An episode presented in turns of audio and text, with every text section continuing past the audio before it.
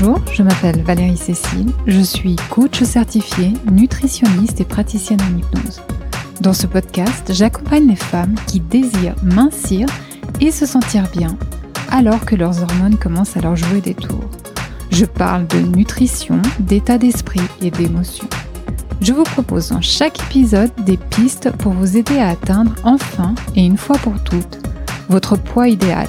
Tout ça sereinement et sainement. Je recueille et partage ces informations avec toute mon éthique et ma conscience professionnelle. Cependant, je vous recommande toujours vérifier avec votre médecin si ces recommandations sont compatibles avec votre cas particulier et votre état de santé. Plus le temps passe et plus je me sens agacée lorsque j'entends que c'est normal de prendre du poids autour de la ménopause. Mon parcours dans le monde du développement personnel en tant que coach et nutritionniste me rend très attentive à ces messages constants dans mon entourage, dans les médias, dans le marketing. Ces petits messages qui ont l'air d'être une vérité absolue et inévitable ont, selon moi, la capacité à nous conditionner et à nous préparer à nous sentir mal pendant cette période. Dans cet épisode, je vais vous parler des principales causes de la prise de poids pendant la préménopause et surtout comment y remédier ou l'éviter? Je parlerai du poids pendant la ménopause dans mon prochain épisode. Tout d'abord, qu'est-ce que c'est que la préménopause Eh bien, c'est une période qui peut commencer jusqu'à 10 ans avant la ménopause. Et oui, 10 ans.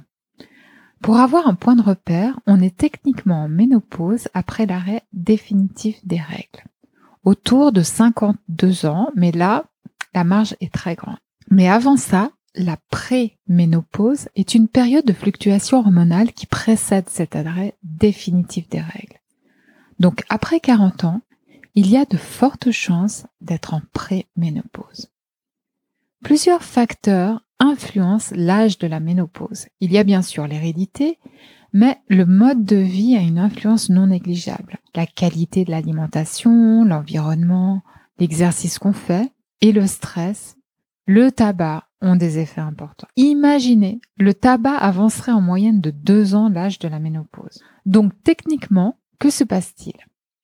Les ovaires produisent moins d'oestrogène et de progestérone, et pour pallier à cela, l'hypophyse, située dans notre cerveau, produit une quantité d'hormones plus élevée afin de stimuler les ovaires à produire ces oestrogènes et progestérone. On peut déjà observer différents symptômes pendant cette période de préménopause.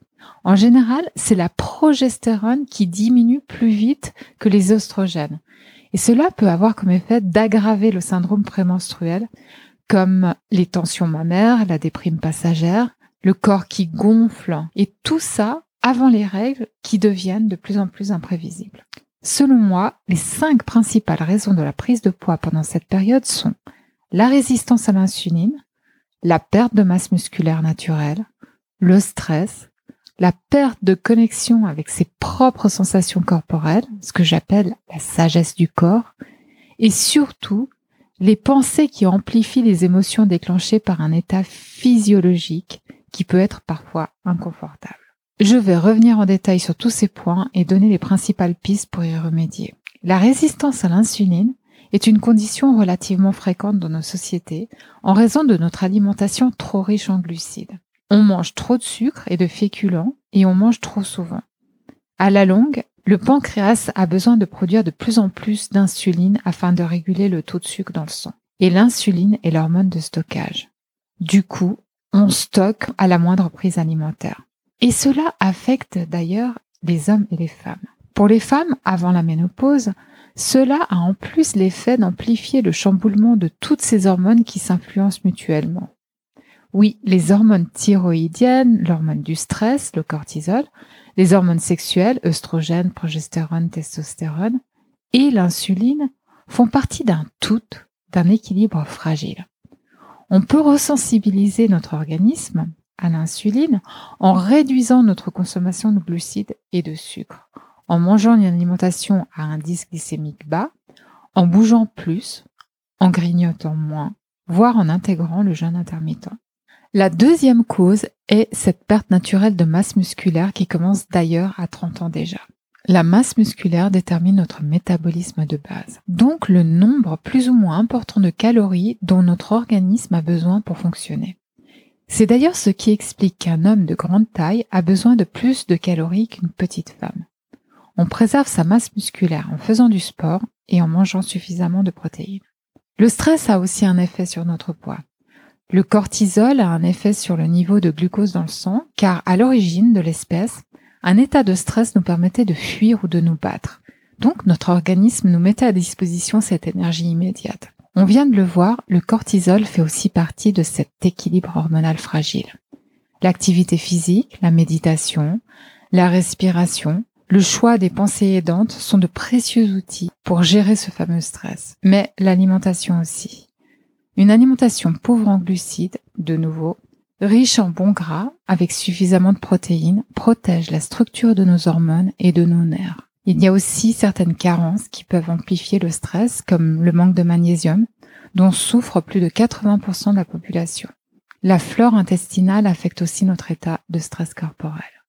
La quatrième cause est le fait de ne plus s'écouter, car on est pris dans le tourbillon de nos vies de maman, de femme, d'employés, d'entrepreneuses, etc., etc. Et finalement, nous mettons en priorité tout notre entourage. Le résultat, c'est que l'on ne sait même plus écouter sa faim, sa satiété, sa fatigue. Donc la solution est de se remettre en première place. J'adore l'analogie avec les masques à oxygène dans les avions. Avant de s'occuper des autres, n'est-il pas logique de se donner les moyens de le faire? Et enfin, le principal, les pensées qui amplifient tout. Il y a effectivement un dérèglement physiologique, on l'a vu, souvent dû à un manque de progestérone pendant la dernière phase du cycle en pré-ménopause. La progestérone intervient sur la relaxation du système nerveux, aide à dormir, aide à la sensation de bien-être et a un rôle prédominant sur l'équilibre hormonal. Cela a aussi un effet sur la sérotonine qui est l'hormone du bien-être. Mais on peut alors faire des réglages physiologiques avec de la phytothérapie, avec une alimentation favorable à notre flore intestinale, car le ventre produit 80% de notre sérotonine, ou encore une alimentation qui protège la structure des hormones. Mais le principal est de remarquer à quel point nos pensées créent nos émotions.